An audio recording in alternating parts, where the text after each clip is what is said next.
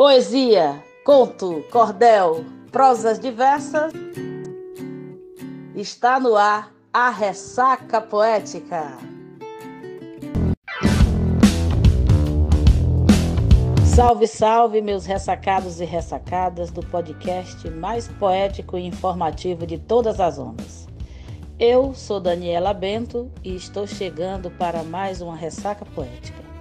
Para quem está chegando por aqui pela primeira vez, o podcast Ressaca Poética tem como principal objetivo levar literatura aos ouvidos de vocês, divulgar poetas contemporâneos, publicados, consagrados do grande público ou não.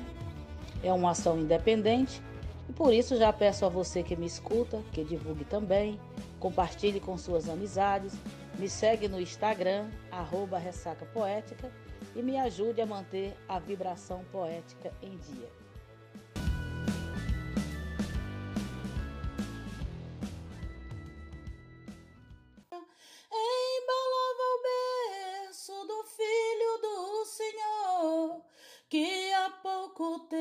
Tempo assim ganhou.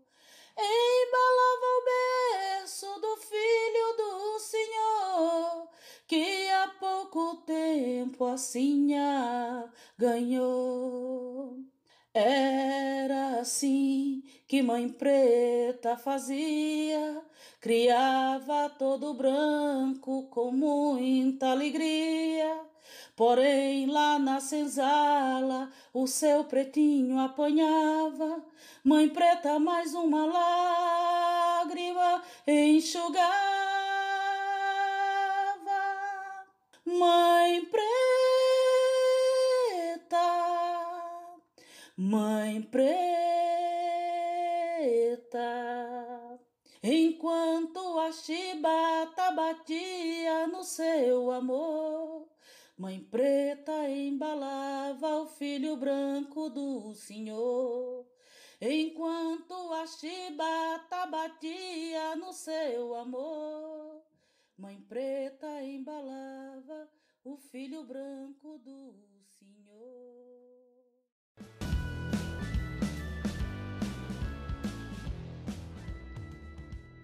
Salve, salve, meus ressacados e ressacadas! Estamos chegando com mais um podcast recheado de informação, poesia e boniteza. Hoje, nesse 8 de março de 2021, data que marca o Dia Internacional da Mulher, comemorado mundialmente, quero aqui, aqui frisar a importância da luta das mulheres em geral e, em especial, as mulheres negras e a sua importância na cultura e a luta perene histórica por seus direitos. A música cantada por mim na abertura desse programa tem o título de Mãe Preta e foi gravada pela cantora portuguesa Dulce Pontes. Embora ela nos remeta ao período colonial, a senzala, a exploração da mão de obra das mulheres pretas continuam semelhantes àquelas do Brasil escravocrata. A historiadora, professora, roteirista, poeta e ativista pelos direitos humanos é, Beatriz Nascimento, sergipana, escreveu em março de 1990 no jornal Maioria Falante um texto sobre a mulher negra e o amor, o qual destaco aqui o seguinte fra fragmento que corrobora com a canção.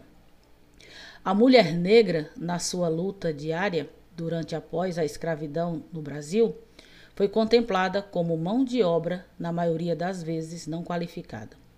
Num país que só nas últimas décadas desse século o trabalho passou a ter significado dignificante, o que não acontecia antes devido ao estigma da escravatura, reproduz-se na mulher negra um destino histórico.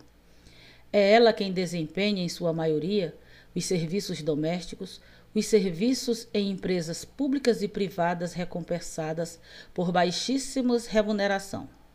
São, de fato, empregos onde as relações de trabalho evocam as mesmas da escravocracia. E por que eu trago esse recorte de Beatriz?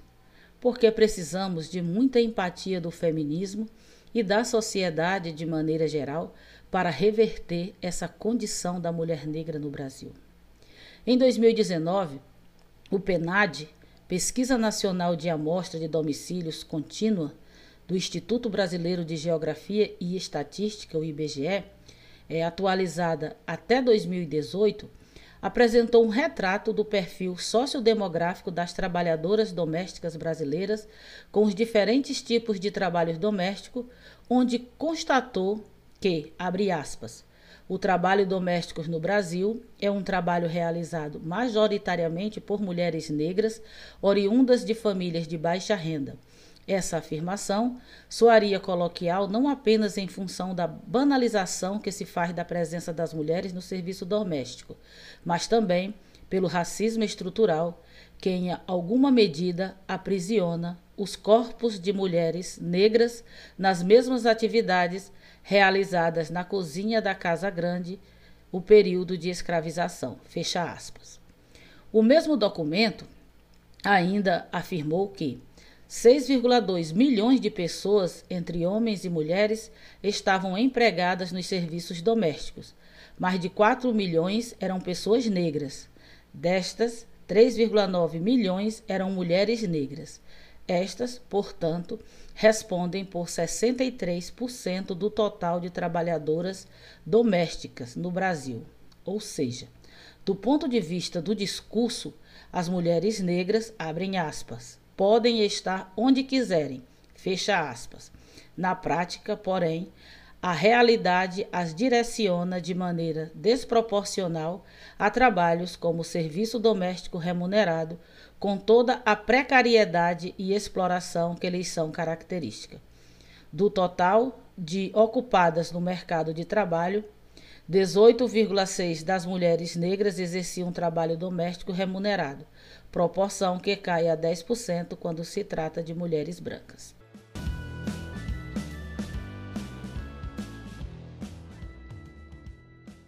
Mas nem só de cozinha vivem as mulheres pretas desse país. Precisamos denunciar essa dura realidade, mas também exaltar as nossas conquistas e apresentar nomes de mulheres pretas que o Brasil precisa conhecer. Nomes como Dandara, Antonieta de Barros, Carolina Maria de Jesus, Teresa de Benguela, Ruth de Souza, Tia Ciata, Dona Ivone Lara, Macota Valdina, Lélia Gonzalez, Beatriz Nascimento, Lessi Brandão e, claro, Conceição Evaristo, de quem eu trago o poema do dia. O poema que eu trago de Conceição Evaristo chama-se Eu Mulher. Em Eu Mulher, publicado no livro Poemas da Recordação e Outros Movimentos, que foi de 2008, vemos uma amostra da poesia engajada da autora, voltada para a valorização e para a afirmação do corpo da mulher em todas as suas particularidades. Extremamente forte e poderoso, os versos militam a favor da potencialidade feminina. E Conceição Evaristo diz assim: Uma gota de leite me escorre entre os seios. Uma mancha de sangue me enfeita entre as pernas. Meia palavra mordida me foge da boca. Vagos desejos insinuam esperanças. Eu, mulher, em rios vermelhos, inauguro a vida. Em baixa voz, violento os tímpanos do mundo. Antevejo, antecipo, antes vivo antes, agora, o que há de vir. Eu fêmea matriz, eu força motriz, eu mulher, abrigo da semente, moto contínuo do mundo. Com esse poema, eu vou me despedindo de vocês, vou desejando aqui que a gente possa reverter esse cenário de exclusão, de exploração e de desigualdade entre pessoas, entre raças, entre etnia, entre gênero, entre qualquer tipo de igualdade diferenciada na, da humanidade. E eu quero pedir licença aqui para oferecer esse programa a algumas mulheres pretas que marcam, que marcaram fortemente a minha caminhada. Então eu quero oferecer esse programa à Dona Josefa Quilombola do Sítio Alto, a Missandra Almeida, é, poeta nova que eu conheci, mas que tem me inspirado demais. Isis da Penha, uma menina que tem me ajudado bastante a repensar, inclusive a negritude. Iva Melo, minha esposa, Aurélia Bento, minha irmã, a qual eu me inspiro desde que ela nasceu, Gabriela Alexandre também, minha irmã, Dona Noêmia, minha mãe, em memória, as quebradeiras de coco do Maranhão e todas as mulheres pretas e negras desse país que com certeza, ao seu modo, ao seu jeito, vem contribuindo para a gente construir uma nova narrativa. Fiquem com Deus, muito axé e até a nossa próxima ressaca. 8 de março é um dia para demarcar a luta, é um dia para a gente celebrar as conquistas, mas é um dia para a gente muito mais denunciar as violências. Se qualquer semelhança do que a gente discutiu aqui com os casos recentes dessa é, aristocracia branca que matam crianças em elevadores, crianças negras em elevadores, não terá sido mera coincidência, né? Enquanto a chibata batia no seu amor, Mãe preta embalava o filho branco do Senhor.